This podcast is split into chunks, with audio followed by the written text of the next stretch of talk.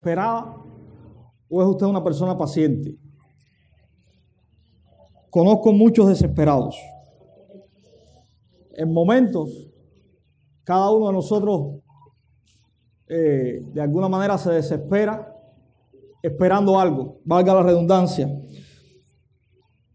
Somos personas que tienden a poner empeño, escuche bien esto, somos personas que, que tienden a poner empeño en deleitarse en Dios mientras esperamos o tendemos a, como se dice en buen cubano, echarle una mano a Dios para que las cosas que nosotros queremos sucedan. ¿En cuál grupo usted se, se incluye? ¿A cuál grupo usted se, se, se inscribe de estos dos grupos de personas? Y a veces como seres humanos podemos nosotros desesperarnos, pero, pero yo creo que el texto de hoy nos llama a reflexionar en una verdad. Dios tiene un plan, Dios tiene un propósito y Dios lo va a hacer o Dios lo va a cumplir en su tiempo. Nosotros estamos llamados a ser pacientes y a no usar nuestra inteligencia, que muchas veces no sirve para nada, para tratar de ayudar a Dios, cuando muchas veces lo que estamos haciendo es entorpeciendo o desvirtuando lo que Dios quiere hacer. Nosotros continuamos hoy, mis hermanos, en el libro de Génesis. Este libro que nos habla acerca de Dios estableciendo, prometiendo y trayendo, como, como el texto de hoy nos va a enseñar, la simiente que Él ha prometido en Génesis capítulo 3. Esta simiente que vendría a vencer al enemigo y también que nos llevaría de vuelta a Dios. Mis hermanos, si algo podemos aprender en esta mañana es que Dios honra su pacto y es fiel a sus promesas. Dios honra su pacto y es fiel a sus promesas. Y nosotros abusamos muchas veces de esto. Nosotros pensamos que Dios nos ha prometido cosas que realmente Él nunca las ha prometido. Pero usted puede estar seguro que las que Él sí ha prometido, Él las va a cumplir. Porque Dios es un Dios que es veraz y que honra su pacto. Por ejemplo, hoy vamos a ver cómo Dios cumple una promesa que Él ha hecho una y otra vez a Abraham. Vamos a ir a Génesis capítulo 21 y vamos a ver por fin el nacimiento de Isaac. Génesis capítulo 21, vamos a estar leyendo del versículo 1 al versículo 21. Si usted lo tiene allí en su Biblia, nos ponemos en pie, leemos la palabra del Señor. Génesis capítulo 21, versículo desde el 1 hasta el versículo 21. Dice allí la escritura, visitó Jehová a Sara como había dicho, e hizo Jehová con Sara como había hablado. Y Sara concibió y dio a Abraham un hijo en su vejez en el tiempo que Dios le había dicho. Y llamó a Abraham el nombre de su hijo que le nació, que le dio a luz Sara, Isaac. Y circuncidó a Abraham a su hijo Isaac de ocho días, como Dios le había mandado. Y era Abraham de 100 años cuando nació Isaac su hijo. Entonces dijo Sara, Dios me ha hecho reír y cualquiera que lo oyere se reirá conmigo. Y añadió, ¿quién dijera a Abraham que Sara habría de dar de mamar a hijos? Pues le ha dado un hijo en su vejez. Y creció el niño y fue destetado e hizo Abraham gran banquete el día que fue destetado Isaac. Y vio Sara que el hijo de Agar la egipcia, el cual está, el cual ésta le había dado a luz a Abraham, se burlaba de su hijo Isaac. Por tanto, dijo Abraham, echa a esta sierva y a su hijo, porque el hijo de esta sierva no ha de heredar con Isaac, mi hijo. Este dicho pareció grave en gran manera a Abraham a causa de su hijo. Entonces dijo Dios a Abraham, no te parezca grave a causa del muchacho y de tu sierva en todo lo que te dijere Sara, oye su voz, porque en Isaac te será llamada descendencia. Y también del hijo de la sierva haré una nación, porque es tu descendiente.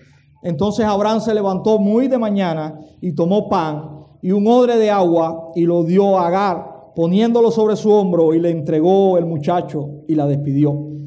Y ella salió y anduvo errante por el desierto de Berseba. Y le faltó el agua del odre y echó al muchacho debajo de un arbusto. Y se fue y se sentó enfrente a distancia de un tiro de arco, porque decía, no veré cuando el muchacho muera. Y cuando ella se sentó enfrente, el muchacho alzó su voz y lloró. Y oyó Dios la voz, la voz del muchacho, y el ángel de Dios llamó a Agar desde el cielo y le dijo, ¿qué tienes, Agar? No temas, porque Dios ha oído la voz del muchacho en donde está. Levántate, alza al muchacho y sosténlo en tu mano, porque yo haré de él una gran nación. Entonces Dios le abrió los ojos y vio una fuente de agua y fue y llenó el odre de agua y dio de beber al muchacho. Y Dios estaba con el muchacho y creció y habitó en el desierto y fue tirador de arco y habitó en el desierto de Parán y su madre le tomó mujer de la tierra de Egipto. Padre, te damos gracias una vez más por tu palabra. Y ahora te estamos suplicando, Señor, que podamos traerla con claridad, con fidelidad. Que nos ayude, Señor, y nos dé, Señor, en tu espíritu de sabiduría para poder entenderla y también nos ayude, Señor, a ponerla por, por obra en nuestras vidas. Que como dice tu palabra, también no solo seamos oidores olvidadizos, sino que podamos ser hacedores fieles de ella. En tu nombre oramos. Amén. Hermanos, después de 25 años, 25 años, y usted puede hojear su Biblia y llegar a Génesis 12 y puede ojear rápido y ya está en Génesis 21 y dice, ya se cumplió todo. Pero tenemos un lapso de 25 años desde lo que vimos el domingo pasado a lo que estamos viendo hoy. Abraham y Sara esperaron 25 años el cumplimiento de la promesa de Dios. Como decimos vulgarmente, muchas trastadas hicieron en estos 25 años Abraham y Sara. Le decía el domingo pasado, Dios no escogió a Abraham por lo que Abraham era, sino que Dios escogió a Abraham por pura gracia. Cuando usted lee la historia de Génesis capítulo 13, Génesis capítulo 14 y sucesivamente, usted va a ver en Abraham un hombre que muchas veces le faltó la fe. Y ahorita vamos a ver algunos pasajes que están en este intermedio entre Génesis 12 y Génesis 21. Pero Dios continuaba reafirmando a Abraham y a su esposa la promesa. Génesis 18, Dios se presenta, estos tres hombres misteriosos que venían y llegaron a la casa de Abraham y vuelven a reafirmar la promesa. En Génesis 17, Dios reafirma la promesa. Yo vendré y te daré un hijo y tu descendencia será grande y será innumerable y será como la arena del mar que no se puede contar. Después de 25 años, Abraham y Sara, viejos, pueden ver cumpliéndose la promesa. Interesante lo que nos dice Moisés en los versículos 1 y 2. Miren las palabras que Moisés usa. Visitó Jehová a Sara como que, como había dicho. E hizo Jehová con Sara como que, como había hablado. Moisés está tratando de decirnos, Dios cumple su palabra. Dios no deja en el aire su palabra. Dios está cumpliendo en Abraham y en Sara lo que él había prometido. En medio de la vejez y sin fuerzas, Dios trae el hijo prometido. Y este sermón precisamente se titula El hijo prometido ha llegado. Dios le está diciendo, aquí está la descendencia o, la simiente de la descendencia de la que yo hablé y en la cual yo prometí. Abraham automáticamente toma a su hijo y lo circuncida. ¿Y qué está haciendo Abraham cuando circuncida a su hijo? Abraham de alguna manera está sellando esa promesa, ese pacto.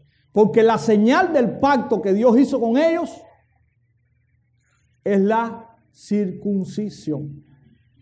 Abraham de alguna manera está obedeciendo y está reafirmando de su parte el pacto que Dios había hecho con ellos. ¿Qué hace Dios con Sara? Versículo 6. Sara se ríe, ¿verdad? ¿Usted recuerda alguna otra vez en que Sara se ríe? Cuando Dios le dice, mira, tú vas a tener un hijo, yo te les daré un hijo. Sara dice que se ríe, ¿verdad? Pero usted sabe lo interesante, que esta risa del versículo 21 no es la misma risa de Sara en los capítulos anteriores. Y es interesante que la palabra se traduce como risa, pero la risa anterior es una risa de duda, de desconfianza, de incredulidad. Cuando usted le dicen, oye, mañana va a venir una caja de pollo por persona. Usted se ríe, ¿verdad? ¿Ve? Esa risa es la misma risa que nosotros tenemos en, hasta el capítulo 21. Pero esta risa del capítulo 21 es una risa de agradecimiento, es una risa de gozo, es una risa de ver la bondad de Dios y la fidelidad de Dios en su vida. Lastimosamente, lastimosamente nosotros no entendemos el, hebreo, solamente entendemos el español. Y es la misma palabra. Pero el sentido es completamente contrario. No solamente Sara se rió, Abraham también se rió. Cuando, creo que en el capítulo 18, cuando Abraham se le vuelve a anunciar su descendencia, Abraham dice que también se ríe en secreto. Y esta es otra de las cosas importantes, hermano. La risa anterior fue una risa en secreto. Pero esta risa, escuchen lo que dice la escritura.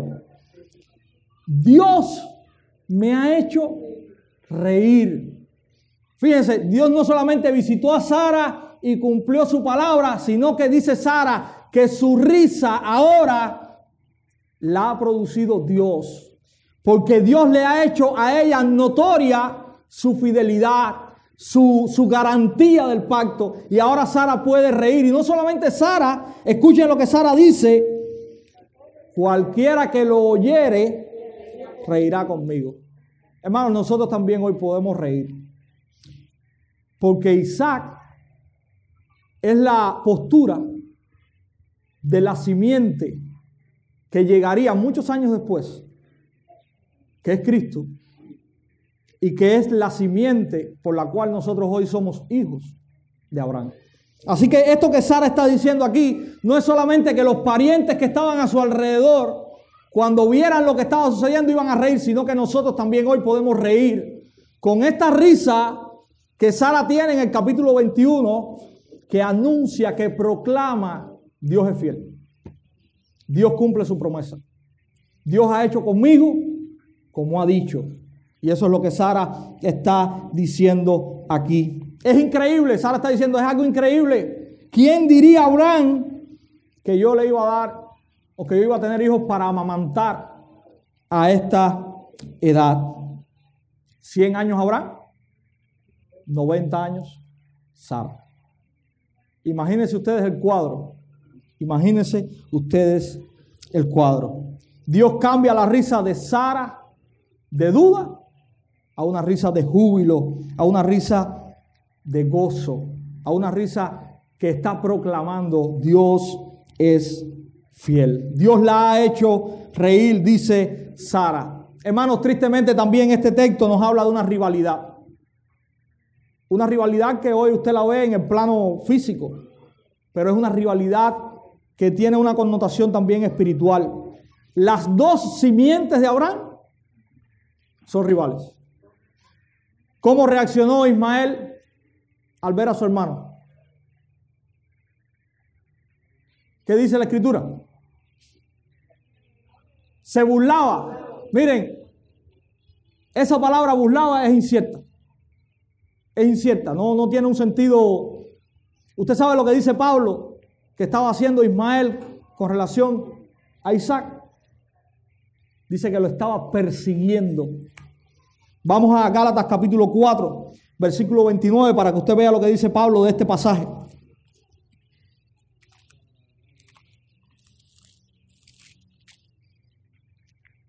Miren lo que dice Pablo.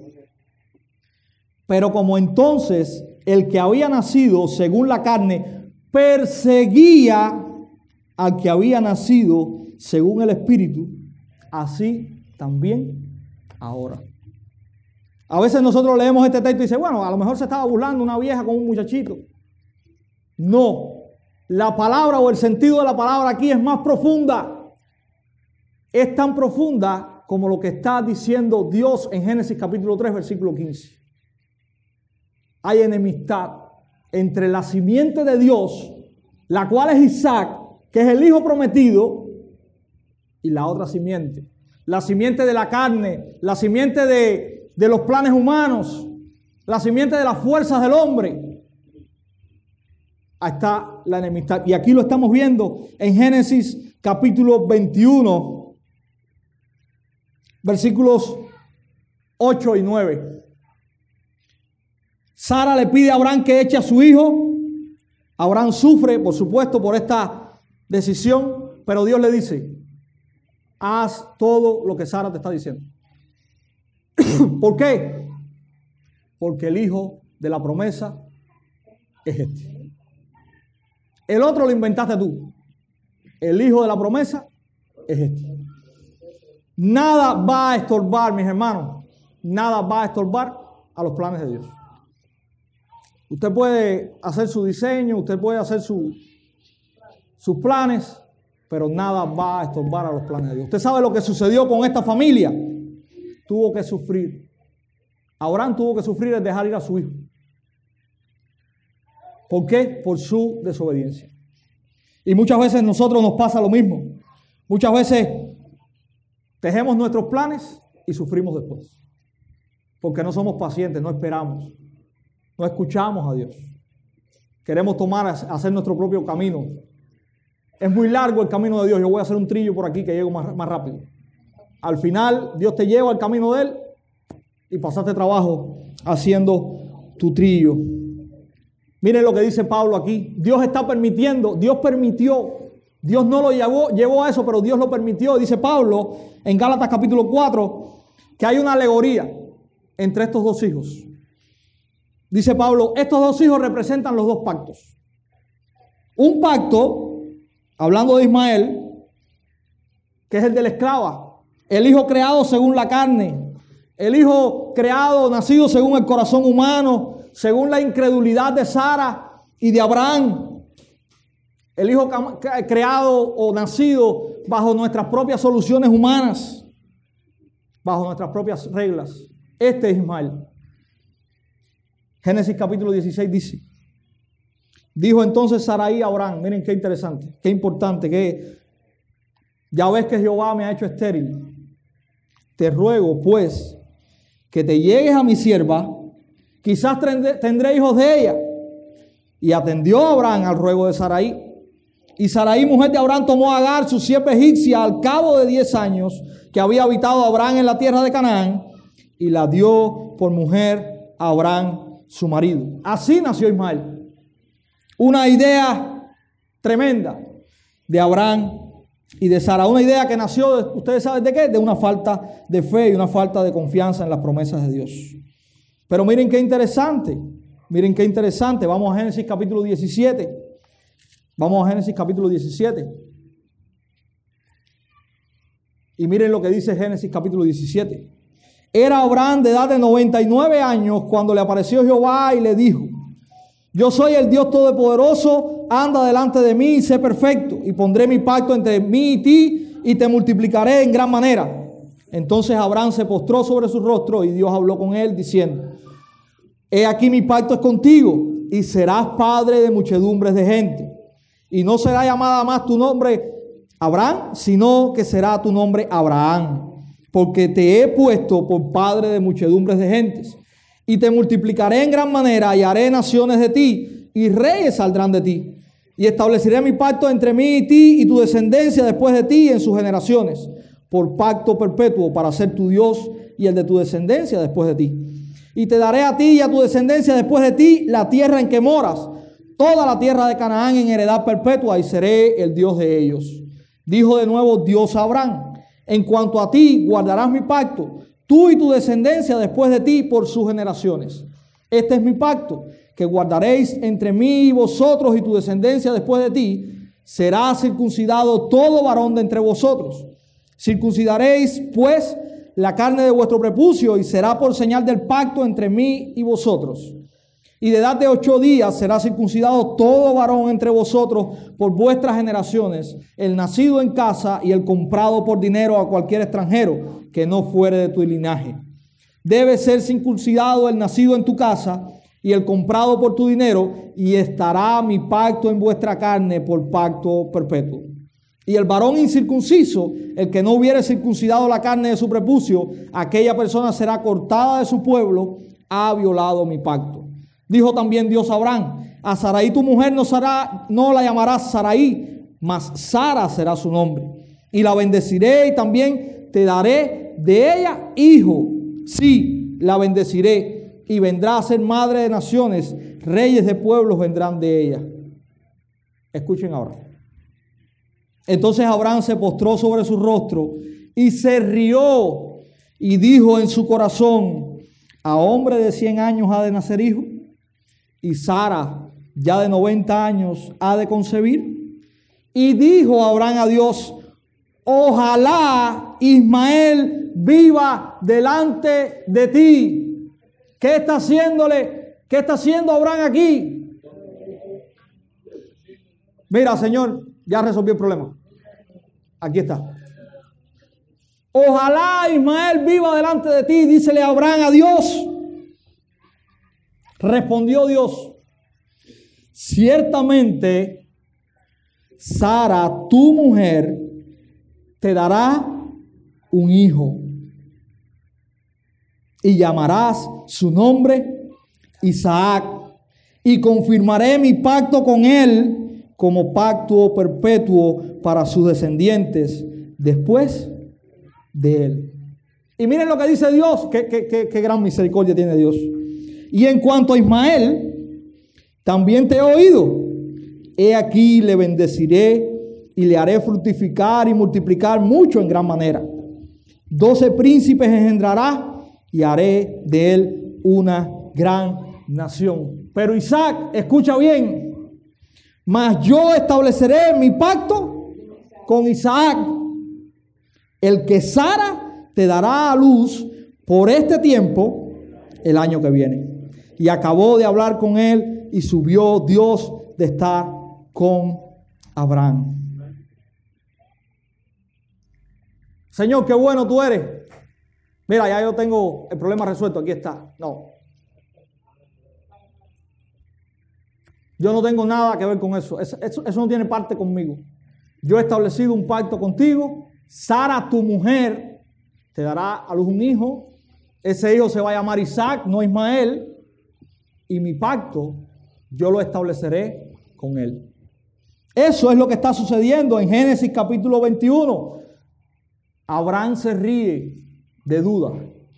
Dios trae risa, de gozo, de bondad y de que Abraham y Sara pudiesen ver cómo Dios es fiel a su promesa. Dice Pablo en Gálatas capítulo, capítulo 4, versículo 25, Agar es el monte Sinaí, de Agar nace Ismael. Ismael representa al hombre en la carne tratando de alcanzar a Dios y de ganarse el favor de éste. Agar, Agar e Ismael son sinónimos, por, por decirlo de alguna manera, de nuestras tradiciones, de nuestras normas, de todo nuestro ímpetu por llegar a Dios. Pero usted sabe lo único que hace Agar e Ismael. Dejarnos saber una y otra vez que somos insuficientes. Insuficientes completamente. La descendencia espiritual de Abraham, de la que nosotros somos parte, no vino por Ismael, vino por Isaac. Este es un pueblo santo con propósitos especiales, sobre todo el de tener comunión eterna con Él en su presencia. En la providencia de Dios, así como lo hizo con Isaac para Abraham, también Dios trajo a Cristo a través de María y lo trajo para que nosotros pudiésemos resolver nuestro problema de pecado y tener relación con Él. El principal propósito de Dios trayendo a Isaac es el de unir, el de llamar, el de traer a los pecadores a Él. Dios está comenzando, tejiendo la historia de la salvación a través del pacto que Él estableció con Abraham y que Isaac era esa simiente que iba a nacer. Nuestra alegría, mis hermanos, descansa en el Dios que hizo todas las cosas. No en Abraham y Sara que pensaron tener un hijo por allá y traerlo y presentarlo a Dios y decirle, problema resuelto. La ley y la gracia no pueden vivir juntas, no pueden mezclarse. El antiguo pacto ha sido reemplazado totalmente por el nuevo pacto en Cristo Jesús. Nosotros no podemos continuar viviendo en una religión que depende de nosotros, de nuestra fuerza, de lo que podemos hacer, de lo que podemos conseguir, sino que tenemos que entender que tenemos un Dios suficiente para traer y hacer todas las cosas para el deleite nuestro. Dios usó a un hombre de 100 años con una mujer de 90 años que no podían tener hijos, que era estéril desde, desde su nacimiento, lo llevó hasta allá para que no quedara dudas de que todo lo que estaba sucediendo era su mano y su propósito. No había ningún tipo de posibilidad en Abraham y en Sara. No existía. Hombre de 100 años, mujer de 90 años, estéril. No puede ser. Usted sabe una cosa. Lo mismo que Dios hizo con Abraham y con Sara. Ese gran milagro, ese, es, eso que donde, donde nos dice, yo lo hice todo, lo hizo también con Cristo. Ismael de alguna manera es un tipo de Cristo. Eh, perdón, Isaac de alguna manera es un tipo de Cristo. El hijo que nació sin esperanza, sobrenaturalmente, el hijo que iba a representar la confirmación del pacto, Ismael en el Antiguo Testamento, Jesús en el Nuevo Testamento. ¿Qué pasa con Ismael? Isaac en el Antiguo Testamento, Jesús en el Nuevo Testamento. Estudié mucho Ismael para esa noche y hermano, interesante, en cuarto lugar, a pesar de nuestros errores, Dios es un Dios de gracia. Ismael, y ahora sí Ismael, no quedó desamparado. Dios le dice, envíalos al desierto, sácalos de aquí. No tienen nada que ver. Mi pacto, mi promesa no, no tiene nada que ver con él, ni con su mamá. Pero yo no los voy a dejar desamparados, dice, porque es tu descendencia. Le dice Dios a Abraham en el versículo 13, y también del hijo de la sierva haré una nación porque es tu descendiente. Dios trata de consolar a Abraham de alguna manera. Le dice, tranquilo, tu hijo, tu otro hijo, no va a quedar desamparado. Hermanos, de alguna manera Dios dice, aquí está el pacto, pero este pacto, esta bendición va a alcanzarle a todos. Aunque Dios saca a Agar e Ismael de la casa, no los rechaza totalmente. Dios ya, Dios va y oye el llanto del niño en el desierto y extiende su misericordia para con él interesante. Cuando Dios llama, llama a naciones. No llama, eh, Dios va a bendecir a Cuba, no va a bendecir a, China. No, no, no. En el Evangelio todos, todos tenemos parte. Todos hemos sido llamados. Todos hemos sido, eh, eh, de alguna manera, receptores del mensaje. Dios está estableciendo la gracia, no solamente para con un ala de la familia, sino también para con el otro ala de la familia. Y está cumpliendo el, pacto que dice, en ti serán benditas todas las familias de la tierra. Así que aunque Agar no era el plan, aunque Ismael no era el plan, Dios también extiende su gracia para con ellos. Dios no deja que el niño muera. Dios es un Dios de misericordia. Qué grande la misericordia de Dios, que a pesar de nuestros errores, Él se preocupa por nosotros. Dios no ocultó, Dios no ocultó las consecuencias del problema de Abraham, de lo que Abraham hizo. Tuvo que salir de su hijo, tuvo que dejar ir a su hijo. Pero sin embargo, a pesar de eso, Dios tuvo misericordia y vio el dolor en el corazón de Abraham y extendió su gracia para con él. ¿Queremos evitar momentos difíciles en nuestra vida? Nunca tomes decisiones confiando en tu propio criterio, en tu propio razonamiento. Espera en el Señor. Haz caso a su palabra. Deja que la Biblia sea tu guía, sea obediente, escucha la voz de Dios. Cuando nos alejamos de Dios, vamos a fallar. Eso traerá consecuencias. Cuando no somos guiados por la palabra, nos equivocamos, damos pasos en falso. Pero cuando es Dios nuestra guía, vamos a poder estar seguros, vamos a poder estar tranquilos y vamos a poder estar confiados. Nuestros pecados generan devastadoras consecuencias que no solo muchas veces nos afectan a nosotros, afectan a los que están a nuestro alrededor, a las personas que amamos muchas veces. Gracias al Señor que tiene misericordia de nosotros, es fiel a sus propósitos y aún está con nosotros en medio de las más devastadoras consecuencias. Después de las consecuencias de nuestro pecado, y esto es algo que también tenemos que entender y que lo vemos en la vida de Abraham cuando fue obediente y sacó a la esclava y a su hijo.